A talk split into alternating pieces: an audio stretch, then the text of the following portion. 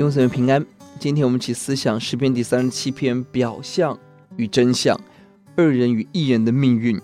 这篇诗篇大卫是面对很多的恶人恶行，让人心生不满、心怀不平。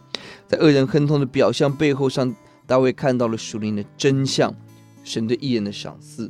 因此，本篇不断重复 A B A B 的架构：A 是恶人的终局，B 是艺人的赏赐，成为何等的对比！一到二节，恶人的表象是成功亨通，让人嫉妒、心怀不平、感到焦虑；真相却是不管如何的发旺，像青草，但是快要枯干凋谢。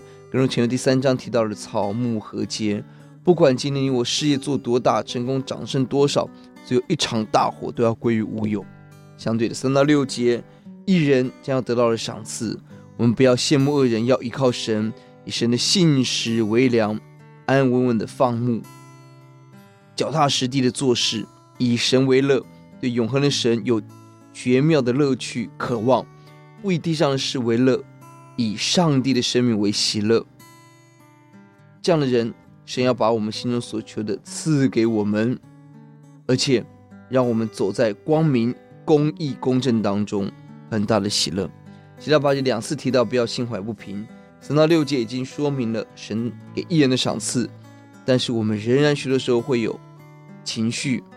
可见这个战场不是一次，而是每一天要做出选择，拒绝罪恶，选择神的路，拒绝恶人，谨慎我们的言语，我们要默然，我们的忍耐、耐心，我们的情绪。我们的愤怒，这会因为这会让我们跟恶人一起作恶，恶人的刑罚被剪除，归于无有，无法承受地土。十到十五节，恶人的计谋，拔弓拉刀要攻击一人，向一人咬牙，但身在工作；恶人咬牙，上帝发笑；恶人拔弓抽刀，但刀要刺入己心，弓要被折断。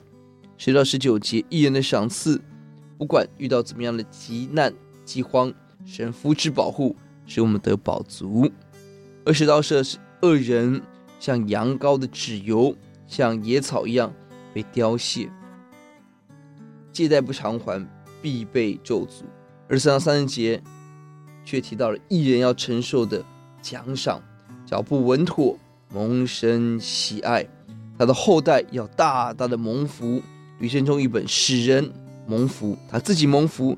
他把福气带给更多的人。要记在第四节、第五节，我们要以耶和华为乐，他就将我们心中所求的赐给我。要将你的事交托耶和华，并依靠他，他就必成全。愿我们是目标是耶稣，过程把我们的事、把我们的行程交给神，Commit your way，给神，让上帝来主导我们。我们祷告，主愿你以让我们以你为乐，交给你，经历你，奉主的名。阿门。